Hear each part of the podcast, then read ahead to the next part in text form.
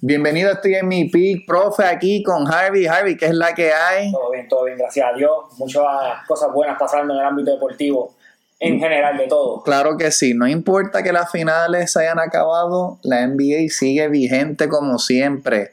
So, vamos a hablar de lo inevitable que es el draft recap. Ayer fue el draft de la NBA donde se sabía que Víctor Wembanyama iba a ser el primer pick, incluso tú podías este tú podías apostar 50 mil dólares y te daba 100 pesitos. este, por si... Así de difícil los Nadie lo sabía. Nadie. No, no, chacho, estaba impredecible. Yo me quedé en shock cuando vi eso. San Antonio le hizo a la liga ayer así. We're back. Sí, no, y, y yo creo que la NBA siempre es mejor cuando San Antonio está vigente, ¿verdad? Cuando es necesario. Sí, definitivo, definitivo, claro. Este, desde que se retiró Duncan y desde que se fue Leonard, obviamente ese equipo pues no había sido el mismo.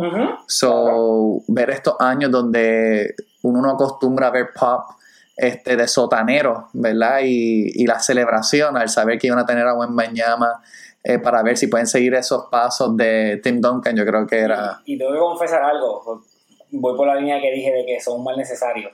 Nunca he sido fan de San Antonio, pero hasta me gusta verlos competir. No me gusta verlos abajo.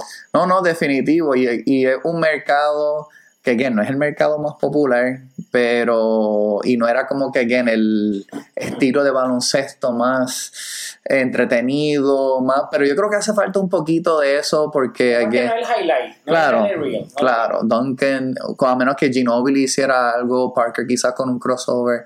So pompeado no solamente porque Mañana va a llegar, ellos tienen un buen core como hemos hablado antes, pero también tienen mucho dinero para hacer ruido, ¿verdad? Todavía ellos tienen como cuarenta y pico millones Eso vamos a hablar ya en el cap. so, yo creo que obviamente con los free agent signings que hay por ahí todavía pendiente hay muchísimo potencial. Pero vamos a hablar de entonces de los otros picks. Entonces, el segundo pick se fue Brandon Miller para Charlotte. Jordan la hizo de nuevo. Sí, la mala. La mala. Jordan, como saben, ya vendió este su, su majority shares del equipo. Se va a llevar un buen billetito por lo que él pagó para ese equipo. Pero les dijo, te dejo este regalo y me voy. Te dejo este regalo, pero contra, me hubiese gustado más el regalo de Scoot. ¿Qué creemos? Yo, obviamente, y es como todo, y yo creo que todo el mundo, especialmente en la NBA, se han dado cuenta de que, mira, realmente la lotería, los picks, las cosas son bastante impredecibles. Claro, hay jugadores que uno puede apostar más por su track record, ¿verdad? Por lo que ellos lograron. Pero los mejores jugadores ahora mismo de la NBA no son ni primer picks ya. ¿Me entiendes? Tenemos... Pero Miller no es un mal jugador. No, claro. Es un tremendo prospecto. Que Scoot pues, es un paquete total que te, te enamora verlo. Sí, y este pick claramente fue un pick de fit. ¿Verdad? Yo pick pasional, pick pasional. Pick pasional, como son la mayoría de los picks de Jordan, pero era un pick por decir, no vamos a alterar lo que tenemos con la Melo. El backcourt, no vamos a interrumpir el backcourt, vamos a darte un win. Sí, claro, porque Scoot, pues obviamente, eh, eh, eh, pero es, y es bien chiquito, ¿verdad? y entonces no, no era muy conventional para Charlotte tenerlo, entonces se fueron con alguien que pues era un poquito mejor tirador y todo lo demás para tratar de parearlo con la Melo. Pero yo creo que si hay algo que, que se ha visto en la NBA es que tú siempre tienes que apostar al talento y no, no siempre, a menos que sea un pick bien tarde, ¿verdad? Al proyecto. Y again, los dos son NBA ready players, pero Scoot era un jugador más NBA ready que el mismo... puede decir que es el, mejor, el jugador más ready NBA hoy, Sí, sí, claro, claro, again, él tuvo el showcase con Mañana y se fueron a los palos los dos, ¿verdad? So, entonces, no me encantó el move para Charlotte, again, la mayoría de las cosas que hace Charlotte no me encanta, porque yo creo que cuando tú eres un equipo así, mira, ya tú tienes un wow factor con Lamelo, ¿verdad? Él es un jugador exciting, un jugador que vino especialmente de esta generación Instagram, ¿verdad? Y TikTok, donde uno ve mucho los highlights, mucho las cosas, y mira, el, chamaco juega, claro, tiene problemas de salud, no defiende a, nada, pero tiene un, factor que pues motiva a querer ver un juego de Charlotte hasta cierto punto. Hasta que la pela se abre. Claro, claro, ya después del tercer core se te quita. Pero entonces, tú podías tener eso con Scoot también. Y entonces, ¿por qué no arriesgarte y decir, tú sabes qué, vamos a irnos con el mejor jugador y nos preocupamos luego? Yo creo que el reach fue lo que acabas de mencionar, el que pues tiene el highlight, tiene ese atractivo de verlo, y pues Miller le daba ese atractivo de los highlight plays, lo que después te va a consumir en las redes, el, el reel de TikTok, el short de YouTube, los highlights del top 10 de la noche, pues ahí es más, más posible que tenga una jugada, ya sea un puente de la Melo a Miller, un crossover y un pase por la espalda, que terminó con un drive. Es, eso es, esa es la apuesta de, de Charlotte. Sí. Tanto de Jordan, que se fue, como de, de la nueva gerencia, porque obviamente yo entiendo que ahí hay un acuerdo de que, ok, yo me voy, te vendí, voy a escoger, pero hay que ver un happy medium, porque si la gerencia nueva está 100% con Scoot, Jordan no le puede hacer la trastada así porque sí que te dejo a mí. No, claro. lo hablamos, oh, ok, vámonos con él. Sí. Que en cuestión de si, si cae el fit, se ve mejor por lo que ya mencionaste y tenemos que recordar que Rosier está también ahí. O sea, el backcourt ya está y añadir una pieza más que es lo que pasa con Portland, pues queda un hombre que hay que mover, pero de Portland hablamos ya mismo. Así que entiendo por qué lo haces, entiendo el fit, cómo queda ajustado el equipo, aún así Charlotte está tres temporadas atrás y cinco jugadores necesitando para competir, pero va a llamar la atención. No, claro, y parte... Claro, si está saludable la Claro, claro, y parte, again, de la razón por la cual me frustran cosas así con Charlotte, porque a mí me gusta que el mercado pequeño pues, pueda dar su batalla también, ¿verdad? Y este es un mercado que es de los más pequeños. Y que nunca han llegado lejos. Claro, nunca han llegado lejos. Yo no creo que ellos nunca. Segunda ronda, la segunda ronda, ellos nunca han llegado ni un Western, ni un Eastern Conference Finals. Tú nada más tienes dos jugadores que están seguros ahí, que ahora mismo son Lamelo y Mark Williams. ¿por qué no tomarte riesgo? Bridges, que prometía, pues ya sabemos lo que pasó. Claro, claro. Y, él va a regresar, ¿verdad? Él va a regresar. Pero como quiera, me quedo en shock y a la vez no, porque es algo ya normal eh, de la franquicia de Charlotte. Ahora, mencionamos Scoot. Scoot se va para Portland. Y él siempre fue el, prospecto número dos en este draft. Por eso a mí me sorprendió porque siempre se hablaba de que esto era un draft de Wembanyama y Scoot. Wembanyama y Scoot. El showcase eran ellos dos. Y entonces, leading up to the draft, era básicamente así. Y pues, este, William, este, Miller tuvo, impresionó en, los, en el showcase de él y todo lo demás, pues fine. Ahora Portland tiene un problema bien grande y es que tienen una problema slash preguntas para hacerse. Ahora ellos tienen un, un montón de guards, ¿verdad? Ellos tienen ahora Lillard, tienen Shaden Sharp, tienen Anthony Simons y, ahora Scoot. Lo cual, again, eh, nunca es un problema tener talento de más, ¿verdad? Así empiezan los Warriors. Claro, claro. No, y, y, creando por el backcourt y los guards. Definitivo. So, porque ahora mismo la posición que domina la liga es un point guard. Si tu equipo no tiene un point guard de nombre. A menos de que te llames Denver y tu point guard mira Claro, y con todo eso tienen. el, un point guard que mete 30. Claro, claro. Entonces. Scoot es el futuro de Portland. Sí, y el presente. Claro. La contratación, y lo que vas a decir, pues ese Portland va es fácil. Ahora tú mueves a Dane. ¿Por qué? Den te fue fiel. Y de la misma manera, tú le vas a pagar con que, ok, te voy a enviar a, un equipo que puedas competir. Y seamos sinceros, tienes, si sales de Dane, te quedas con Simons, Scoot y Sharp, que le entregan los tres, 1, 2 y 3. O 1, 2 y Sharp del banco. Estás set en la del backcourt. Tú puedes obtener piezas que redondeen y apoyen a esos chamacos jóvenes. O sea, arrópate, abraza completo el movimiento de juventud y tírate de cabeza. Porque Vamos a mirar equipo ahora mismo, quitemos a Dane. Simon sería el 1. Pues, ah, eso, claro, entre paréntesis. Si tú mueves a Simon puedes obtener algo, pero nunca vas a obtener el package que vas a tener por Dame Dillard, que puedes rellenar varias posiciones. Incluso puedes obtener dos picks para el draft que viene, que los puedes mover en el trade deadline y todo, si una cierta Portland está compitiendo. Vamos a sacar Dame. Tenga Simons el lado, digamos que Scoot el lado. Yo hasta me atrevería como se juega la NBA correr la Sharp en la 3, pero eso es relativo de ello. Tienes a Jeremy Grant todavía que te juega a la 4. Y Nurki, no es un mal cuadro. No. Y todos sabemos para dónde voy a tirar. Vamos que te va para Miami. A ese roster que ya te sume, súmale Tyler Hero, Struz o Caleb Martin, porque uno de los dos se va.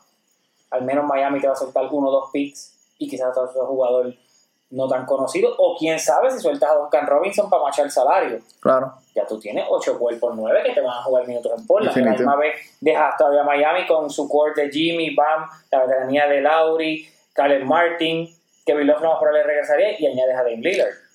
es un win-win. Sí, es un win-win. Ahora, parte del package del cambio, porque, again, Dame no ha sido tímido al dejar saber que él quiere ir posiblemente a Miami o Brooklyn, ¿verdad? Incluso en el IG Live de hoy estaba escuchando Welcome to Miami de Will Smith en el fondo, ¿verdad?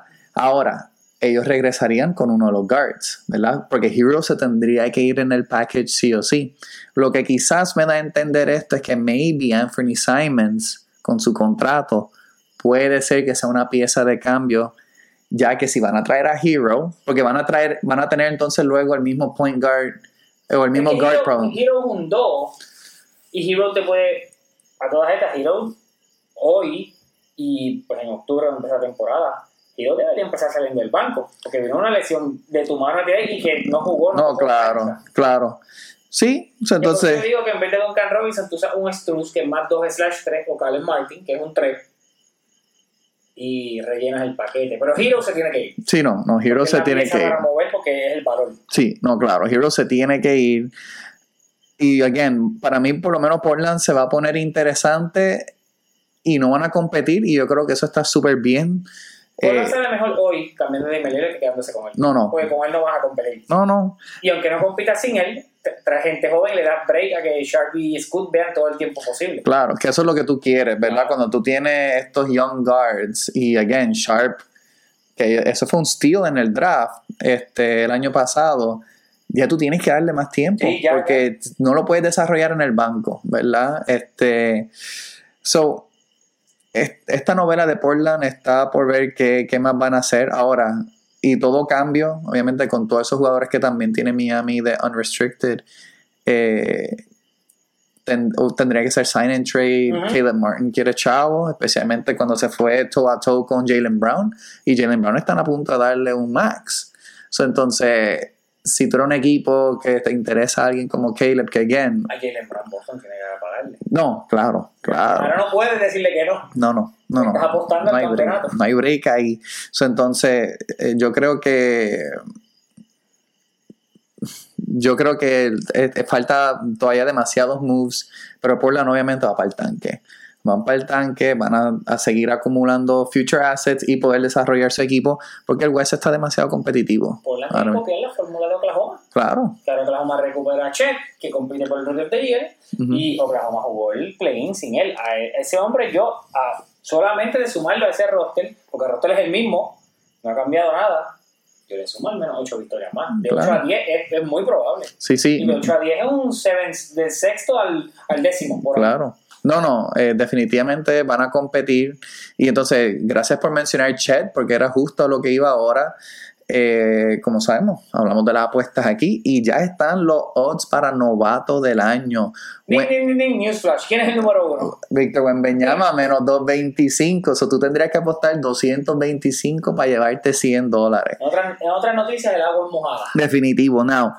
claro, él es el mejor para la apuesta por su talento, ¿verdad? Y, el hype es real. El hype es real y él va a estar en un equipo que fue malísimo y los va a llevar a ganar más. Pero siempre tienen que pensar también cuando están bregando con las apuestas, este es el jugador que va a ser más duradero en la cancha. Él va a jugar por lo menos los 65 juegos cuando tiene a esta joya preciosa que tú no quieres simplemente exponerla así porque sí, porque a la vez que se lastima un poco y va a pasar con cualquiera. Esto no es solamente Victor, esto es con Scoot, esto es Chet, que ahora viene de una lesión también. Todos estos jugadores van a ser bien, bien susceptibles a que... Chet aprendió que tenía que ponerle peso y aunque no es que es más musculoso, se ve como con Dios 15 libras de músculo. No, no. Se ve más... No, Chet se ve formidable comparado a. Como entró a la liga el año pasado. Sí, sí, que se veía muy flaco y obviamente él sabía que tenía que coger palos, ¿verdad? So, entonces, Victor Wembanyama está menos 2.25. Scoot Henderson más 3.50. Esa apuesta para mí, es- especialmente si cambian a Lillard. iba a decirte, si cambia a Dame, hay que ti- tirarle todo a Scoot. No, si, si realmente tú crees que Dame va para afuera, esa es la apuesta para coger para mí, más 3.50, solo por el hecho de que él va a ver los minutos. Y va Y- a tener los tiros. él va a tener los tiros y si se mostró como el año pasado, Portland, a la vez que eso es lo único que me preocupa, que Portland sentó a Dame este, ya faltando como 8 o 10 juegos cuando no están jugando para nada y ya lo que querían era acumular un mejor pick, que by the way, le funcionó. Entonces, ese es mi parte de mi susto con Scoot, pero para mí él jugaría ya los suficientes juegos. Y obviamente él tiene el cuerpo. Eh, algo interesante de Scoot que yo no sabía, la mamá de Scoot, cuando iban a los juegos en high school y eso, ella tenía que llevar el certificado de nacimiento de él porque no creían que él tenía No, la 14, 15 años, porque él- eh, obviamente él no lo aparece, pero el físico de él era algo tan impresionante que ellos no creían que él. So ella tenía que ir a todos los juegos con el certificado de nacimiento de él. Chet Holmgren está más 375. Esa- es- él no va a ganar, pero está buena, está jugosa. Está tasty también. Brandon Miller más 950. Amen Thompson, uno de los gemelos, No, pero ya no. 1500. Y Cam Whitmore más 2000. So, este rookie class para mí, pues, obviamente et- et- era esos top 3 heavy, pero hay muchos jugadores que van a ser buenos, van a tener sus buenos roles. Hay algunos que van a jugar inmediatamente. Muchos jugadores internacionales. Yo creo que se fueron cuatro franceses o cinco en este draft, lo cual creo que es un récord. So, yo creo que la NBA, por lo menos con estos muchachos jóvenes y todo lo demás, va a estar bien, bien interesante. Now, hubo cambios. Hubo muchos cambios. So, vamos a hablar acerca de estos trades. CP3 es un Warrior. Si tú me hubieses dicho a mí en el 2015, después de esa serie donde los Clippers, 2014, que fue hace 2014, que se fue a siete juegos, donde esta gente se estaban matando, y by the way, Golden State nunca tenía una relación linda con Chris Paul. No, ni él tampoco. Ni él tampoco. Después del crossover también que Curry Claro, no, no, bendito. No, ha sido lo mismo. Eh, eh, Ese ha sido de mis crossovers favoritos de todos los Y tiempos. Derrotas con Houston. Claro. Años corridos también. CP3 es un Warrior. The Ultimate Ring Chasing.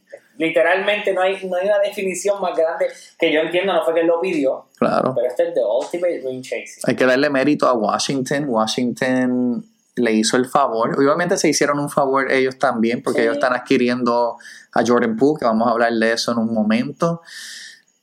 CP3 en Golden State, ¿eso puede funcionar? O eso puede verse espectacular y maravilloso. Conocemos que CP3, eh, hay tres cosas ciertas en esta vida, la muerte, los taxes y que se lastime los playoffs.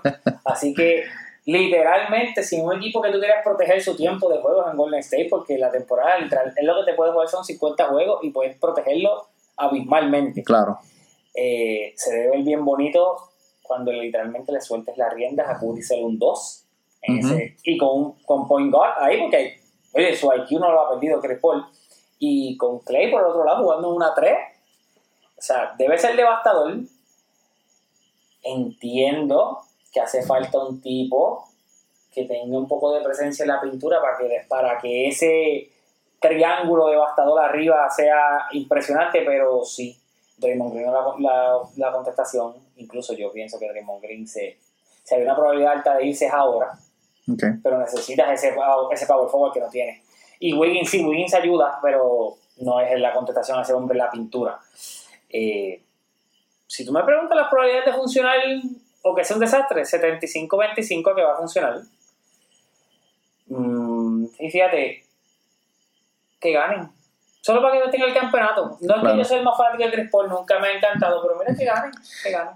Sí, a mí el fit me gusta por el hecho de que es otra muestra de que, así como se habla de Heat Culture, existe Warriors Culture también. Que es win now. Claro. Ajá, es win now. es win now. Y yo creo que ellos, han- ellos sienten de cierta manera que ellos han desperdiciado, ellos desperdiciaron el año pasado de Curry, que o sea, este año me acaba de este año que acaba de pasar, que pues quizás no le ganaban a los Nuggets, quizás con este equipo ahora tampoco. Se les dijo que le dieran tiempo a hombres sabios. Claro, ¿Qué hicieron? No.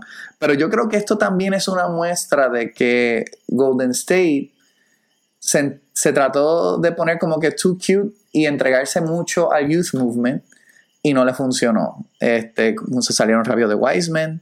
Después del incidente de Draymond Green, pues vimos, le dieron todos los chavos que quería Pool. Y se fue. Y, y ya, y ya, ya la piscina está vacía, ya la piscina está en DC, que by the way, después yo voy a buscar eso, pero Pool para Most Improved Player va a ser mi apuesta del año.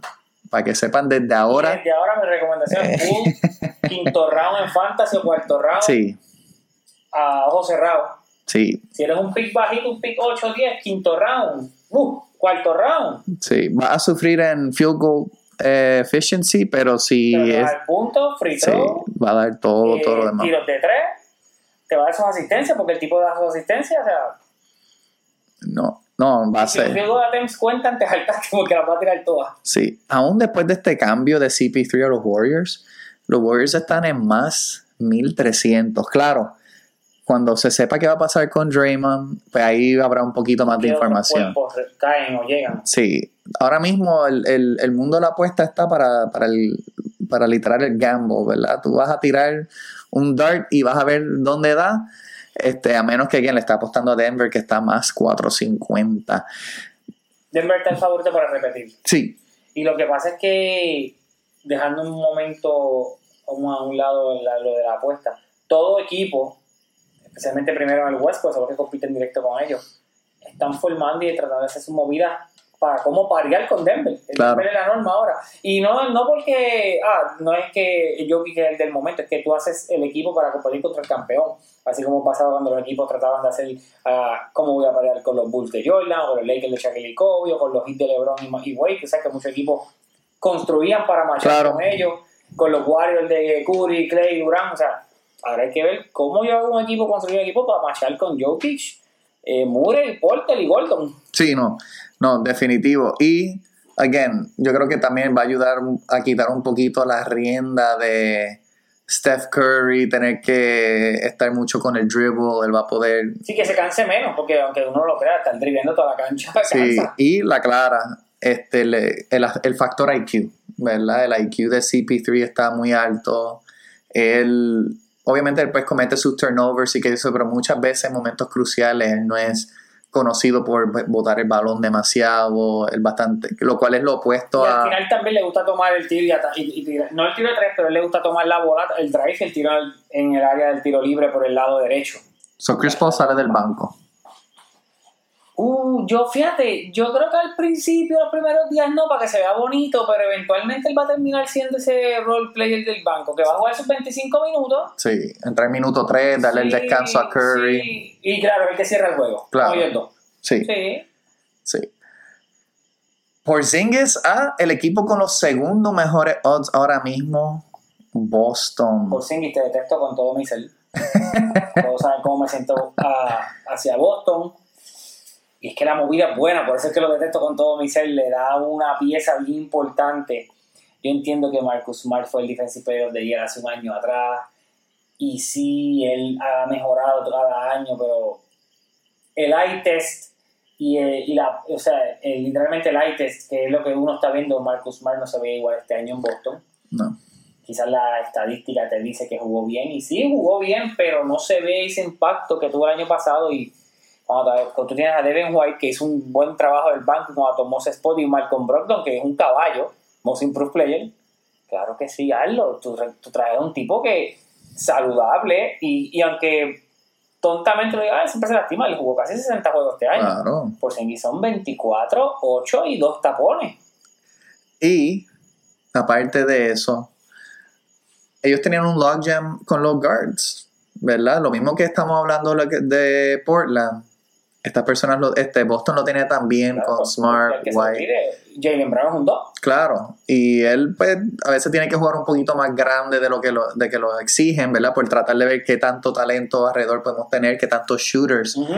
Y entonces obviamente Horford se sabe la edad, que again, básicamente un Iron Man a lo que está haciendo eh, de poder ser así de eficiente, pero obviamente ya en los playoffs no la Y ya tenía. las, pi- las piernas ya pesaban. Se le notaba y entonces Robert Williams, la salud de él siempre ha sido un mega problema.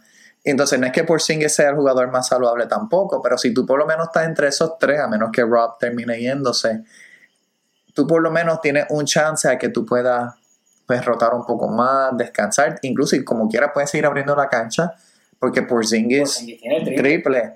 Y yo creo que a las personas se le olvida esto, Porzingis no es viejo.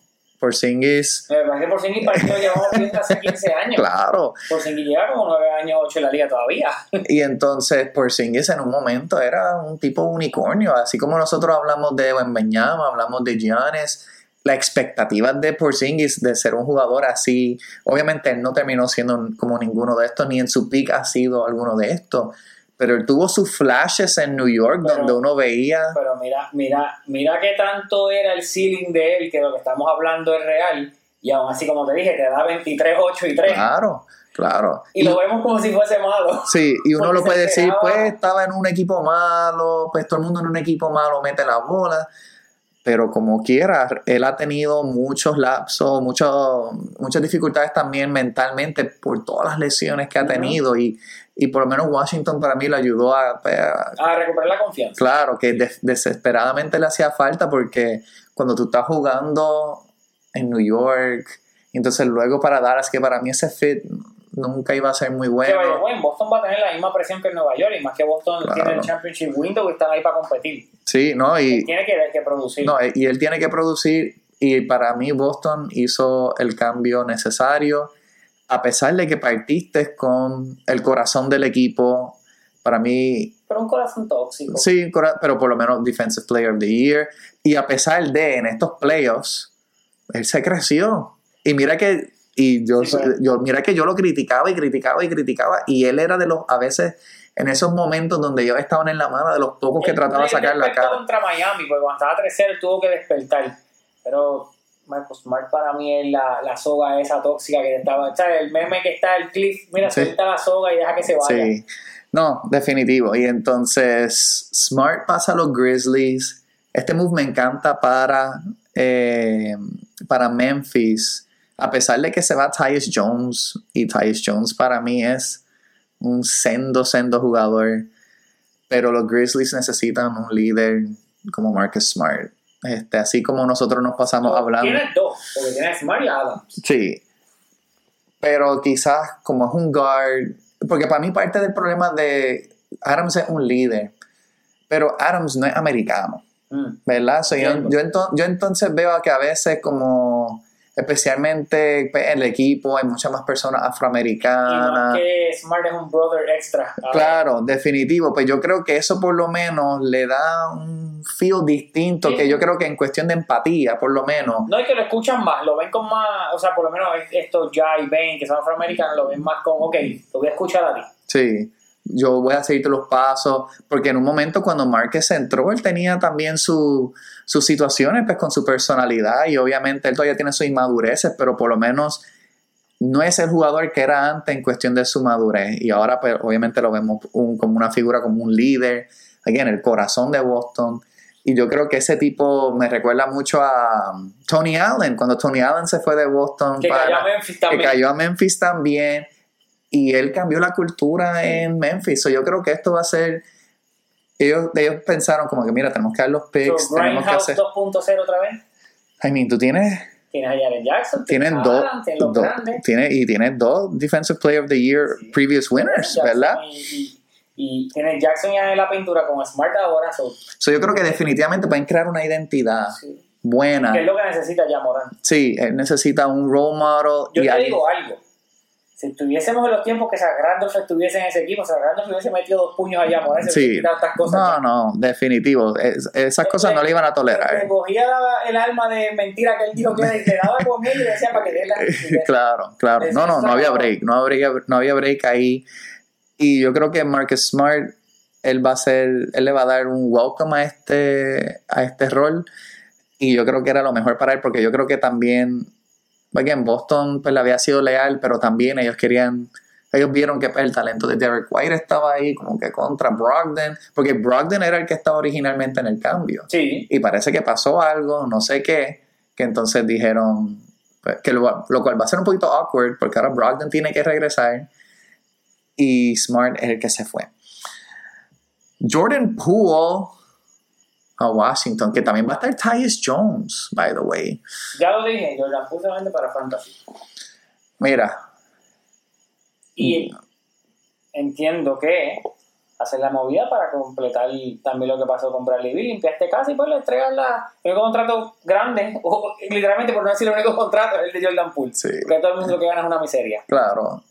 Y Poole por lo menos tiene un it factor. Sí. Obviamente, cuando tú juegas con Steph, cuando tú ves esas cosas, ¿verdad? Y ya quedó campeón. Y ya quedó campeón, que digan lo que digan, él ha estado en juegos grandes, él ha, él ha- ha hecho tiros grandes, ha metido tiros grandes, ha fallado tiros grandes, pero él por lo menos sabe lo que, lo que se necesita para poder llegar lejos, por lo menos ganar. Que no va a llegar lejos. Washington no va a ser un equipo competitivo, pero me encanta lo que ha hecho eh, Washington hasta este momento. Están desmantelando todo y básicamente se llevaron todos los pick swaps también Uy, a Phoenix. a Phoenix. Todos esos pick swaps también, que Phoenix no tiene picks hasta el 2031.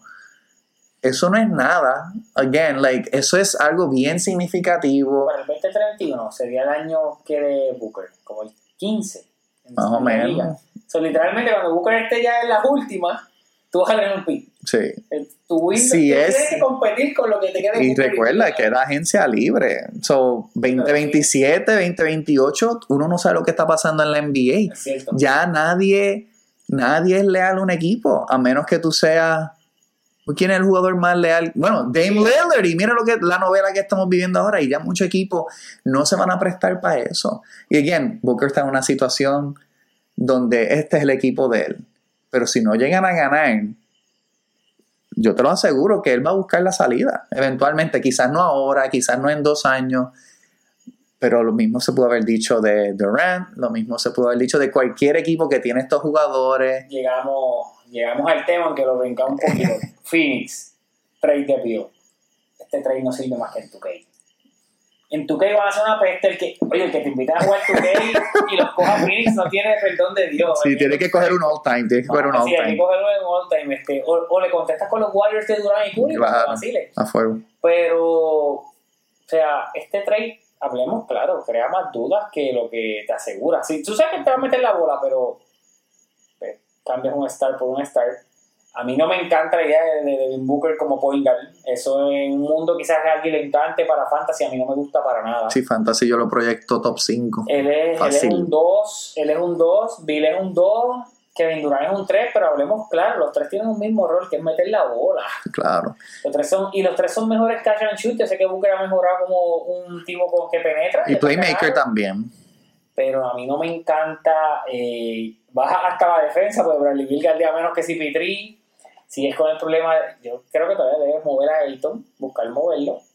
Eh, no tienes más cuerpo, tienes que ir a ver qué hay con las opciones de gente que suelte los equipos, undrafted players, D-League. Phoenix tiene demasiadas interrogantes. Phoenix está peor que un partido político de Puerto Rico.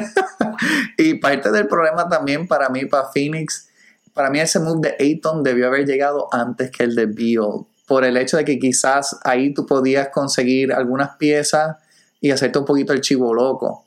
Pero ahora tú tienes el problema de que todo el mundo sabe que tú no tienes piezas. No, Nadie te va a hacer el favor. Si se mueve Ayton, se va barato. Tú no vas a recuperar tanto. No, no, se va a ir baratísimo. So, eso me va a acordar como quizás ese tipo de cambios de, pues está bien, dame a Bertans y par de más, qué sé yo, y, y Tú sabes que ahora mismo pensando como los locos, eh, y me vino a la mente ahora mismo, esto no fue que lo, ya lo teníamos escrito ni nada. Sé que eh, Draft Night se estuvo hablando del pick 10 de Dallas para Atlanta y se mencionó que sí, Capela, Collins, junta a, a Ayton y a John, y que te den a Capela y a Collins. Pero el problema, o sea, no me, no me molesta la idea en lo mismo. Pero ya no tienes el sucesor de Capela ahí, entonces si le metes a Ayton lo estancas otra vez. Y el problema es que todos los equipos quieren un pick. Y entonces tú tendrías que envolver un tercer equipo, quizás como los Knicks o algo, que ellos también han mostrado interés, eh, interés en Ayton. Y entonces tú no tienes picks ya. No, tú no ya todos tus picks se fueron. Y entonces, cuando tú, por eso es que los picks son tan importantes porque ayudan. Y como hemos mencionado, en par de años viene para redondear el paquete de trade, lo ayudan demasiado. y para no irte muy por encima del cap y poder tener algunos jugadores en ese un millón, medio millón, dos millones que te puedan dar la mano, dar los minutos, pero que no te cuesten tanto contra el cap, que es el problema ahora de Phoenix. No tienen jugadores, van a tener que irse con todo eso, tratar de ver si pueden usar el mid-level exception y potencialmente cambiar a, a Ayton y ver qué pueden lograr eh, obtener. Por eso no me encanta el move, pero me encanta Poole a los Wizards. Yo creo que él y Tyus Jones se van a complementar muy bien. Este, Tyus Jones para mí era el mejor backup de la liga, sin duda, porque cuando no estaba Morán, él como quiera, sí, él va a tener su momento para lucirse. Eh, y me encanta lo que está haciendo Washington. No me encantó que ellos no pudieron obtener otros assets eh, cuando claramente estos otros equipos querían que si CP3, que si pues lo desvío, pero es lo suficiente. again. claro, ganaste como 8 picks entre Bill y el trade con los No, claro. No hay break. Claro. Y saliste ese contrato malo de Bill, pues por más que tú digas, el contrato de Bill es bien malo. Sí, sí. Ahora, pues, por lo menos el de. El de Pudo está bastante tolerable dentro de. años, ya corrió uno, se que el 3. Y recuerden, estos equipos tienen que gastar el 90% de su cap, ¿verdad? So, no es como que pues no, no gastemos este año, no, los equipos están obligados a gastar para mantenerse competitivos, ese dinero lo tienen que dar como quiera, por eso es que se habla tanto de machar el salario y todo lo demás. Por eso que mencionaste ahorita lo de San Antonio del Cap, ellos tienen que ir a comprar. Claro, y pues me dicen que por ahí... Austin Reeves. Para mí Austin Reeves y Nicola Bucevic son los dos jugadores que deben caer ahí. Sí, yo por lo menos sí a Reeves, si le ofrecen, yo creo que el rumor es 98 a 100 millones eh, por cuatro años. a 25. Y recuerda, pues, si le ofrece 100, realmente son 80, ¿verdad? Por lo, todo lo que la gente, los tax. claro, es favorable, si no hay state tax o. Kuzma, palabras. Pero, again, ¿dónde sacan los chavos? Por eso que no tienen money, tienen que liberar money. So, muchas veces ahora estos cambios que vamos a ver en estos próximos días. Mira, regala la Team Hardaway Jr. que él no aldea, pero Phoenix necesita un cuerpo. Sí, eso era uno de los rumores, ¿verdad? Que querían tratar de mover a Hardaway Jr. salieron de Bertans, hay que aplaudirle eso. Sí, salieron de Bertans. 15 millones, 17 muertos ahí se fueron. Sí, y, y le fue muy bien en el draft.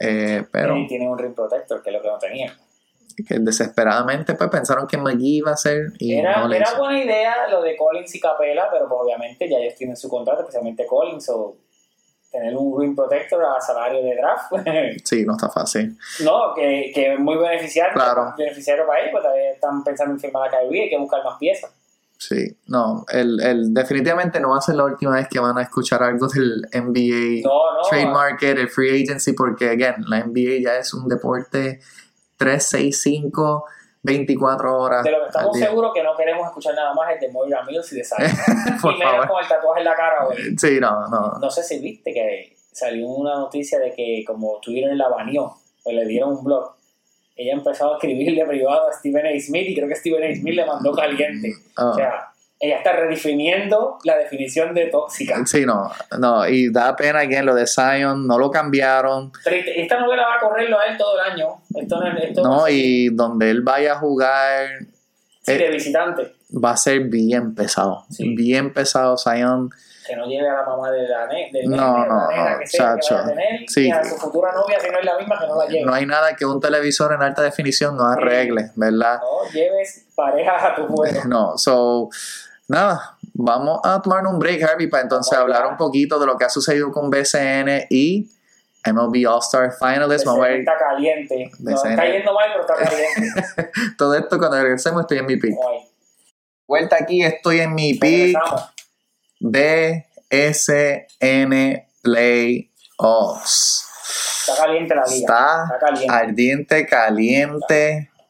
Vamos a empezar con el hometown. Maya bajo 2-0 contra Bayamón. Que era lo que esperábamos. Se dijo que nos tocó bailar con la más fea y no, no sorprende lo que está pasando. Y si Bayamón es la más fea, Angelito es Betty la fea. Que qué cosa espeluznante tener que jugar contra Angelito. Bayamón, literal, no es el mismo equipo eh, con él. El videito de, del pana que pega el chat, es lo mismo Angelito si Angelito. Es muy cierto, sí, muy cierto. Saludos al pana de Bayamón.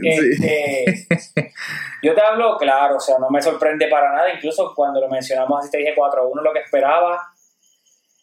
Pero, mano, ese Game One, 38 minutos ganándolo y perder, eso sí, que es demoralizante. Y entonces ese Game 2, donde. Regresas de 22. Abajo, te pone a 4. Y disculpa, te interrumpo, porque tengo que decirlo, Eduardo. Cristian, si esto llega Cristian Dalmao, yo sé que la zona te funcionó cuando haces el rally, y más porque también vayamos baja la guardia, a ti ganando por 22 y te empiezas a meter el carácter y, y, y te pega pero por favor, cuando te pegaste, desde que te llegaste a 8 y 7 puntos, tenías que cambiar hombre a hombre porque estabas de ahí en adelante fue intercambiar el carácter con ellos, no, no cortaste ventaja. Sí, exacto. Te funcionó, bajaste 16 puntos, métele a la hombre a hombre, trabájalo, hazlo que se esfuercen, pues Duliro le hizo un party, Diego Wiley hizo un party. Sí, no, los hombres grandes de ellos están. En la zona es un abuso. Sí, claro.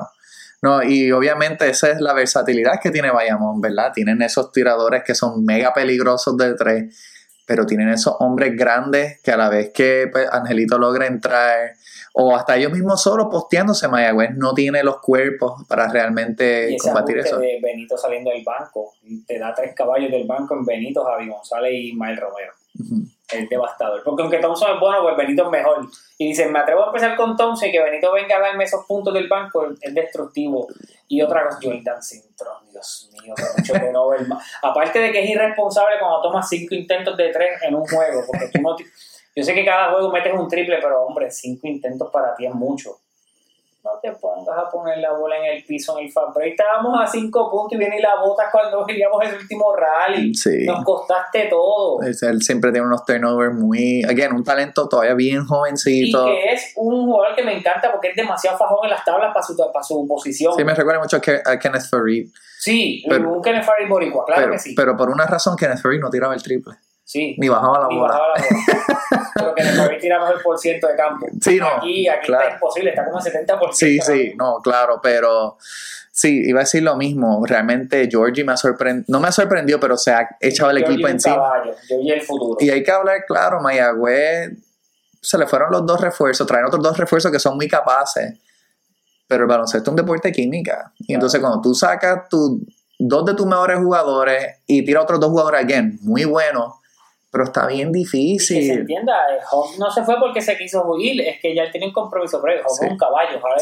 Si, no estoy diciendo ojalá y no se le dé, ojalá y se le dé allá, pero si no se le da, que Mayagüez le diga desde ahora, el año que viene tú eres mi, mi pick a escogerte rápido. Claro, no, no. Un caballo que rebotea, mete el triple, pone la bola en el piso, que tú lo ves medio lento, ataca el aro y la mete. No, él, tiene un shifting esa su game. Sí, muy bueno. Y es bien clutch, mete y buenos triples. pues ya la embarró por última vez. Sí. La mala actitud que cogió en el último juego. Mira, tú lograste lo que querías, que era sacar a Tomás Robinson por falta, pero también estás descontrolado. Si el dirigente te sienta, no hagas el show, porque ese fue no, yo estaba sentado, lo aprecié, se fue por atrás del banco y se fue, llegó hasta la cantina, hasta el otro lado por allá. Y yo pensé, se, se fue de la cancha y dejó el equipo. Sí. Regresó porque sabe que lo más probable o no te pagan o te llevas una multa. Sí, probablemente se la llevó como quiera. Pero hizo el papelón. Ya, ya yo creo que ese no regresa a esta liga. Sí, no. no. tiene mucho talento. No, un tipo con demasiado talento. Y Maya, again, el, el, talento no compara con el de Bayamón, obviamente. Han hecho un trabajo increíble. Viñales por fin, exponiéndose en esta liga después de tantos años de que llega a caer para otros equipos, no llega, llegó y está jugando muy bien. Sí, él tiró Lights Out Game 1, donde él se echó el equipo encima. El 2 tiró decente, tuvo unos stretches donde realmente el tiro no le estaba cayendo. Ese Game 1, él venía de esa masacre a Ponce, porque él destruyó a Ponce. Claro, claro, no, fue la razón por la cual pudimos sacarle toda esa ventaja a Ponce. Eh, hay que ver, again, no quiero decir que los indios están out, pero, Ojalá se ganara y se empatara los dos y hacerlo interesante. Pero yo, yo por lo menos lo que veo es que a pesar de que Mayagüez no tiene el talento, están dando el grado, porque estos juegos han sido cerrados hasta el, el mega blooper que hicieron eh, ayer, pero con todo eso pudieron hacer rally, tienen las piezas para meter, porque again, eh, Georgie está imposible, imposible ahora mismo este, y, rápido. O sea, nadie lo podía gallear de frente. Hacía el crossover y él se iba por ahí para abajo y no había break. Vamos a ver qué pasa con Maya. Para mí, una sorpresa, slash no tan sorpresa, pero a la vez sorpresa. San Germán abajo, 2-1, Santurce. Es que, es que, es la serie más, más reñida. claro. Santurce es un equipazo. Santurce tiene equipazo y Emmanuel Murray probando porque fue un top 10 eh, de, un, de, un, draft de NBA. Sí, no, él, no es un scrub, claro está. Entonces tú tienes a Farid, tienes el jugador que, mejor, que de más progreso. de más progreso con Matías. que también se nos fue de acá y mira. Durán todavía, Cliff Durán, que también era de Mayagüez dando bandazos y mira, está teniendo rol de casi minutos de regular. Sí, claro. Y entonces, mm, ayer no me gustó lo que vi de San Germán. Eh, hay demasiada dependencia de, de Hollis. Yo entiendo, él es el refuerzo, él es la estrella, él, él es, él es el caballo del equipo, eso, eso no, no hay break. Pero él, él se ve como que emocionalmente un poquito más inmaduro para Sí, mí. el año pasado se veía que estaba enfocado en el juego y este año está enfocado en las peleas y Sí, estaba como que Porque no es el primer juego que se busca un, se busca un, un fronteo con otros jugadores. Sí, está como que está como que entregándose un poquito too much to the crowd. Sabemos cómo se pone, para mí la mejor fanaticada es la de San Germán y entonces no ha logrado manejar sus emociones. Me encantaría, pues simplemente si Hollis este, llegara a escuchar esto, mira, take a step back, acuérdate de quién tú eras el año pasado, estás duro, again, estás jugando quizás hasta mejor que el año pasado, pero tú estás como que Está muy hyper. está muy erático y entonces me gustó lo que vi de Mason, pero hubo como que muchos momentos donde yo me preguntaba contra Mason está jugando, como que no sentí esa, a pesar de que me metió el balón. Me hizo meter muchos puntos, pero es verdad, tuvo un lazo que las mete todas y tuvo un lazo de que él no está jugando. Sí, pero que, y again, no es que la tienen que meter siempre, pero su presencia no se notaba. Y yo sé que esto suena ya dándole al Dead Horse, pero Moni está desaparecido. Ah. Todo el año ha estado, estuvo así entre aparezca un poquito, ¿no? Y esta serie está otra vez Y desaparecida. bancarrota. Sí. Sí, eso va a ser Jo- José Bancarrota Sí, Rodríguez. ya, Sí. no, ya no es Moni, el dinero no está ahí, ahí no No. hay deuda. Sí, ahí lo que es dinero es monopolio. Sí. Este, pero again, no se le puede quitar el mérito a Santurce. Muriel se tiró el juegazo 35 fue ayer. 37. 37 y unos canastos bien defendidos que TJ estaba en su cara. Incluso ese último, si él le brinca por encima, pero tiene la mano aquí en la cara. Sí. Está así completo. y él realmente se creció, Matías, todo. En verdad, o sea, Santurce se tuvo que tirar un juegazo eh, para poder ganar en San Germán. Again, no es una cancha fácil para ganar en. Y San Germán empata la serie en Santurce. San Germán empata mañana. Ok. San Germán empata mañana. Sí, yo o juegan el lunes, yo creo. Tres días de descanso. Sí, sí, yo creo que sí. Yo creo que juegan el lunes. Serían.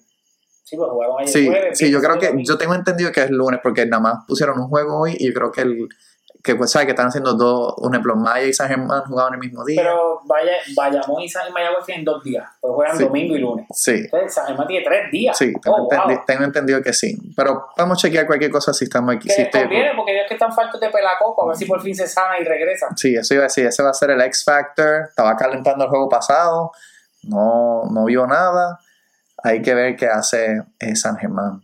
Guainabo 2-0 Arecibo. Yo creo que ya. me sorprende. Guaynabo es mi línea que es el campeón. Y es Ok. el único que pienso que es el que le puede dar el tablazo a Bayamón. Sí, yo pienso lo mismo. Este, Arecibo para mí ya se ve como viejo. Sí, ya. Este, ya, again, tuvieron una década increíble, pero ya, Acabó. ya se acabó. Eh, Arecibo va a tener que buscar Guaynabo reinventarse. trabuco. Gary Brown está otra vez en su forma de MVP. Sí, Que está haciendo el, está haciendo el caso para, mira, yo sé que Alvarado es el nene lindo de la selección, pero yo todavía estoy aquí. sí.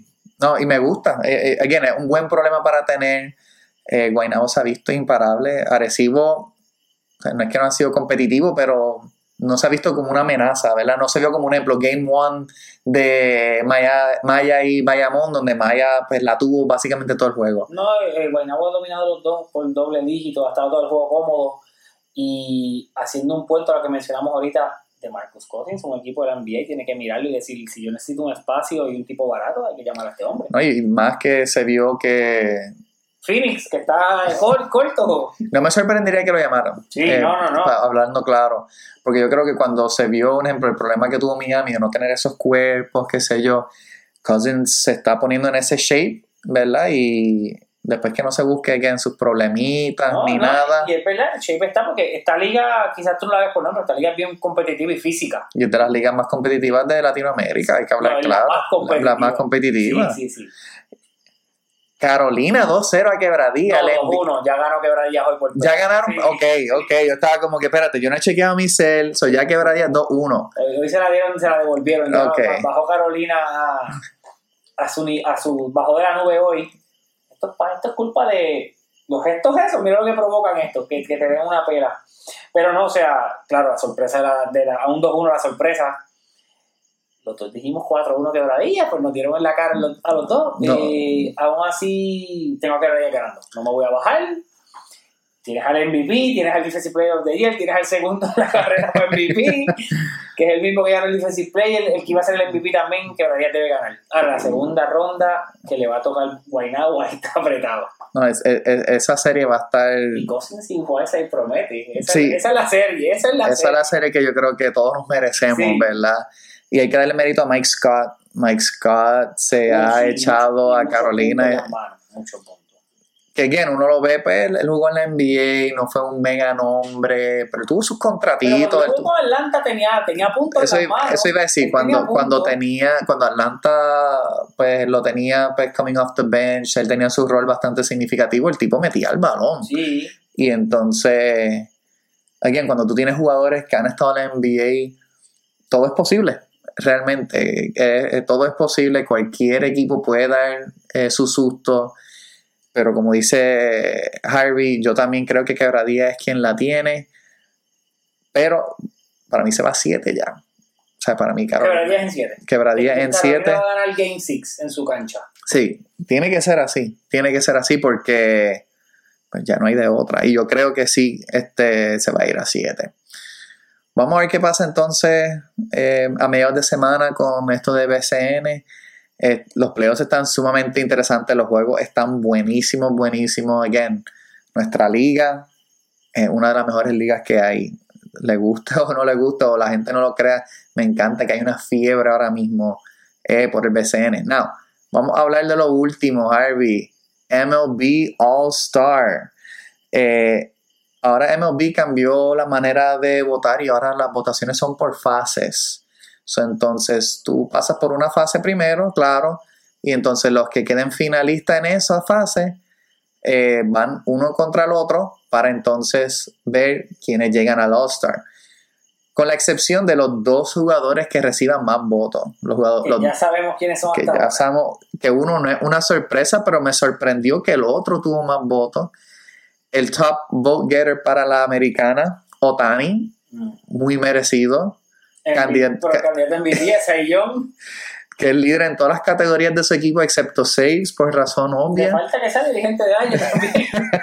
lo cual, mira, tiene los Angels en la pelea, ¿verdad? Again, no son un equipo super wow, again, tienen un mega jugador en Otani, pero no son un equipo que ni se con- no son ni Disculpa te interrumpa, porque tengo que decirlo porque lo acabo de ver.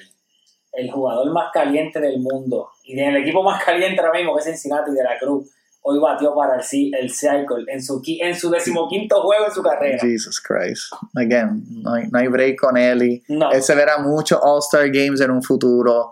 eh, pero entró, again, nada más hace 15 juegos, obviamente él no, No cualifica. Y el líder ahora mismo en votos, Ronald Acuña Jr., tiene más votos que Otani, lo cual eso me sorprendió un poquito cuando lo vi, solo por el hecho de que pues, Otani también tiene un otro país detrás de él. Este, Acuña tiene 3 millones de votos ahora mismo y esos dos ya oficialmente están en el All-Star. Acuña está matando. No, no, Acuña es MVP de la Nacional Está batiendo, and it's not está robando bases, close. está, está pillo. Está demasiado pillo. Ahora, y, y tenemos que decir algo, Acuña, tiene, Acuña está- no está líder en bateo porque el líder en bateo es el extraterrestre de Araiz, pero Acuña está bateando 324 también. Que no solamente es honrón y él lo hace todo. Él lo hace todo. Él lo hace todo. Él es todo lo que. Y again, aunque esto es como un dato adicional, eh, el mundo de las cartas y los collectibles, quien realmente movió de nuevo las fichas eh, para coleccionar cartas de nuevo, realmente fue Ronald Acuña Jr. Sí, en su año eh, con su rookie. Eh, so, muchas de las personas que se metieron al hobby, eso fue por Ronald Acuña. Nada, vamos a hablar eh, American League, porque como hablé de las votaciones en fase, ya las votaciones vuelven a cero. Y entonces ya desde el lunes tú puedes votar eh, por los candidatos. So, vamos a vamos a jugar quién entra, quién se queda. Eh, American League tenemos a Adley Rushman y Jonah Heim de los Rangers. ¿Quién entra? ¿Quién se queda? Te quiero decir también por el hype que Rushman debe, debe ir, pero es que Jaime está produciendo. Es que lo he dicho de Texas cuando tu peor jugador, cuando tu promedio más bajo de tu line-up es el líder en empujadas de la liga y de los líderes en honrones y batea como 250, 260, tu equipo está matando y Jaime está matando en la posición de catcher. Sí, yo creo que como quiera Rushman es el que van a terminar. Es el lindo. Sí, es el lindo y 272, 10 honrones, 32 RBIs. Y él es el líder en la americana con 49 bases por bola. Eso sí, eso le ayuda mucho. Y recuerda, los catchers no son jugadores de todos los días ¿verdad? Y solamente se ha ponchado 44 veces. Te quiero dar un dato interesante sobre Zumba. y no, no, es del jugador, sino para el equipo que representa cada uno. Texas está primero en su división y Baltimore está segundo. Pero si Baltimore estuviera en la, en la división de Texas, estaría solamente medio juego debajo de ellos. Sí, no, ellos han sido... está matando. No, el decir que el éxito del equipo. Y alguien por ahí lo dijo, lo dijo desde el principio. No, sin duda. Lo dijo. Sin duda que gran parte del éxito de estos equipos realmente han sido por tener estos catchers. Yo creo que Atlee es el que entra porque él también tiene mucho hype por haber sido un top prospect. Sí, el hype. Y rookie también. Sí. sí. Vladi Guerrero y Andy Díaz. ¿Quién entra? Vladi de Toronto, que entre Andy Díaz. pero ha tenido mejor año en, en pero el Guerrero está por debajo de lo que se espera de él. Sí. Hay que ser sincero, Guerrero está un poquito flojo. Yo creo que como quiera, Vladi entra por, y juega en Toronto. Tiene un país detrás de él, ¿verdad? Pero tampoco se queda, ya se puede ponerle que Tampa Bay es el mejor récord. Claro. Marcus Simeon with Merrifield. Yo creo que este está un poquito más fácil. Simeon para mí el que entra. Que horrible. Claro. Empezó horrible. Creo que, yo creo que si no es él o es García, los líderes en empujadas de la liga. Sí. Y, y, él, y él es líder en carrera anotada. Marcus Simeon tiene 61. Es correcto. Entonces Merrifield, que el año pasado se vio... Parecía que se había acabado ese, esa chispa. Después que lo habían traído y 18 bases robadas y está bateando casi 300. Josh Young, Matt Chapman. Tenemos aquí un theme. Eh, Toronto y Texas fueron de los equipos que más jugadores eh, tenían en votaciones. Eh, ahí te voy a decir que Matt Chapman. Ok. Y me voy por la, el ángulo de que tiene un country detrás de ti votando. Sí, y él tiene 25 dobles para Toronto. Josh Young, 25 añitos nada más. Él fue un buen, buen prospecto. Estaba batiendo 275. So. Texas, es que Texas es una peste. Sí. Bo Bichette, Corey Seager. Fíjate, quiero decir Corey, ya tú sabes por qué, porque no me gusta Toronto, pero se la voy a dar porque yo sé que es el jugador favorito del pro, así que Bo Bichette y porque es el líder en hit de la liga. Sí, él 25 añitos también, 3-17, 14 honrones. Si tuviese el poder del papá, fuese el jugador perfecto. Pues. Oye, el padre era un macetero, el que no hubiera delante Bichette, ante Bichette no. en los Colorado Rockies se le daba duro a la Definitivo, definitivo. Yo creo que cualquiera de los dos es bien merecido. Entonces. Pero estamos hablando para Starling, quizás el que no entre, pues va, porque los dos están jugando muy bien, pues se queda en el, en el banco. No, claro.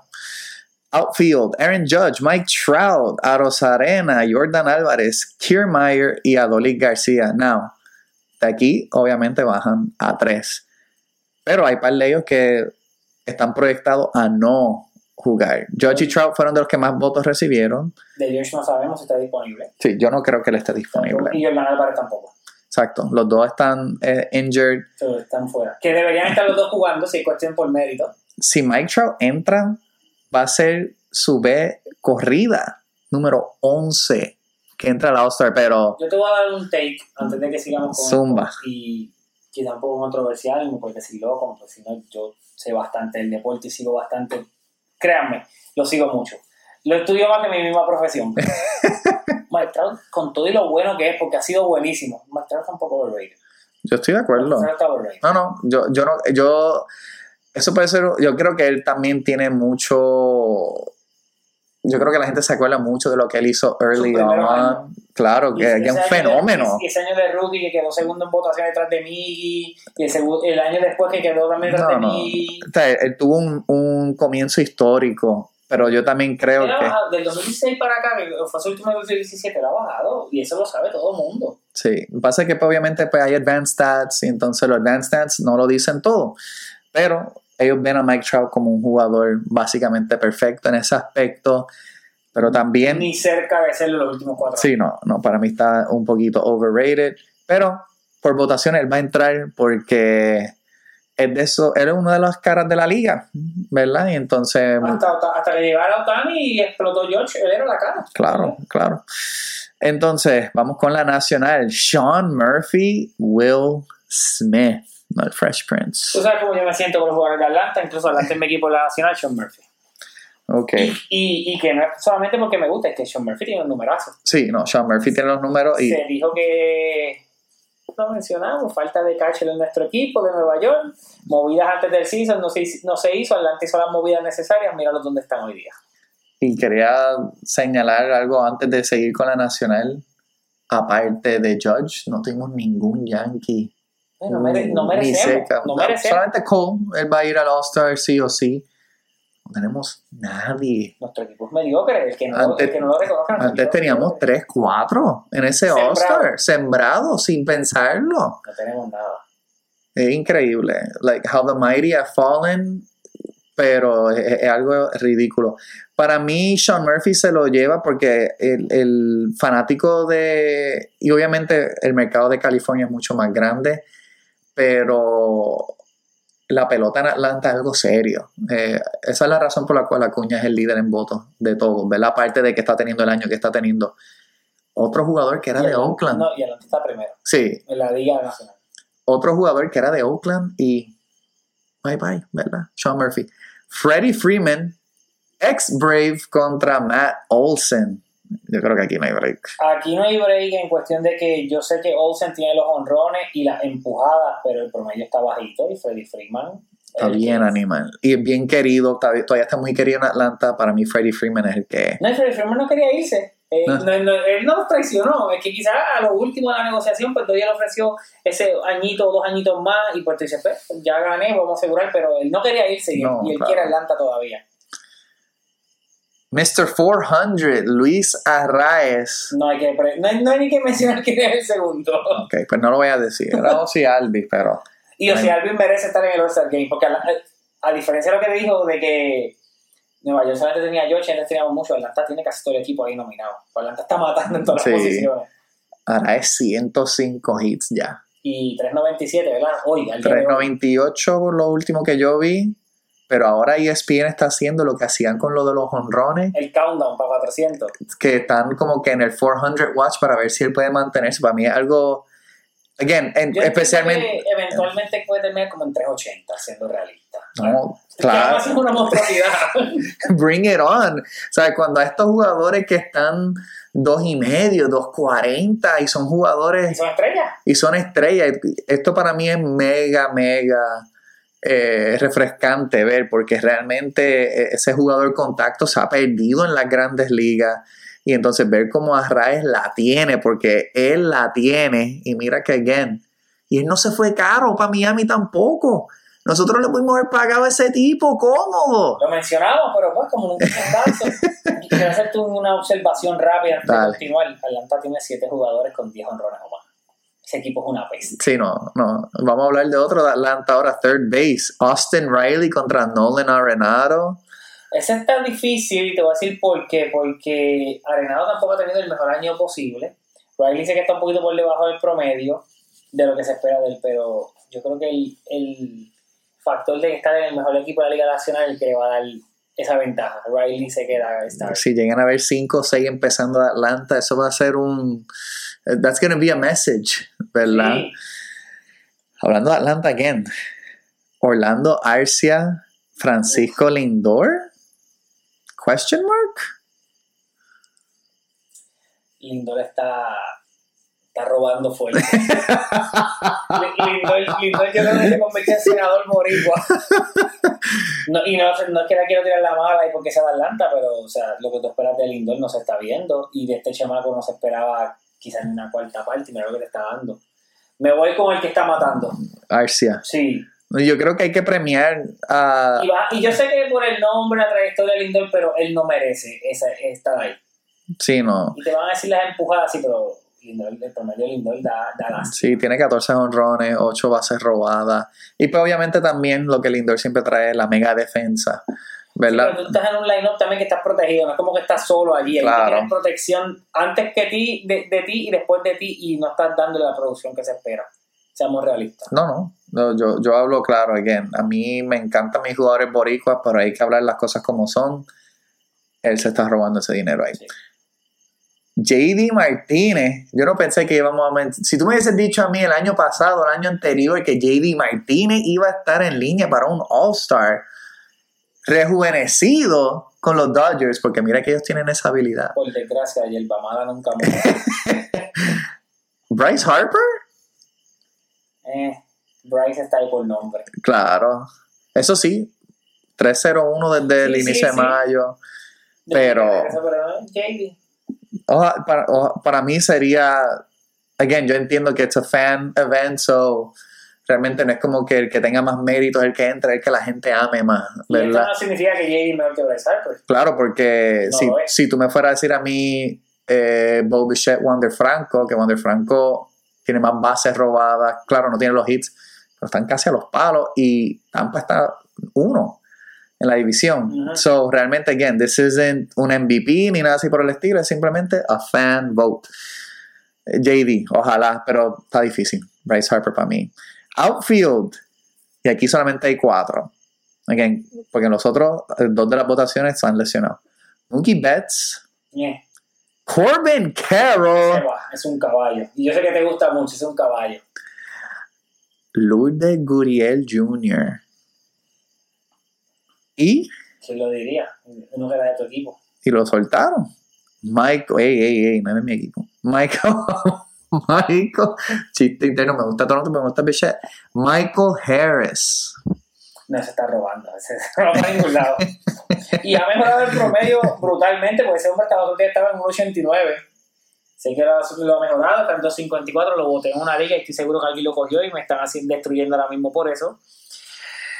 Pero no, Michael Harris se queda, él no, él no llega. Sí. él no llega, él no llega. Para mí, para mí que quien se puede quedar es Guriel solo por el hecho de, bueno, aunque si votan por Carroll, pues quizás de una dicen, pues vamos a votar por Guriel. ¿verdad? Pero estaría cool que Michael Harris, de ser Rookie of the Year, este año tenga su primer No, All-Star.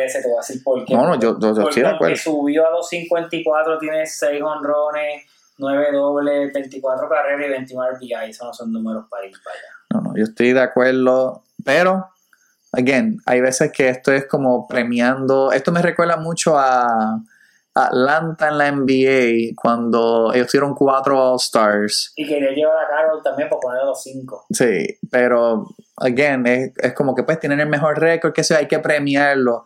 Para mí esto es claramente eso, porque realmente, pues, obviamente ya hay uno que está dentro, que es Acuña. So, entonces ya de ahí es, Acuña va a dar a Riley, a Alvis, a Murphy. Él- y él puede jalar a Harris, él puede jalar a Harris. Y vamos a ver, obviamente cuando el, el jueves terminan las votaciones, ahí sabremos todo y lo discutiremos en algún momento.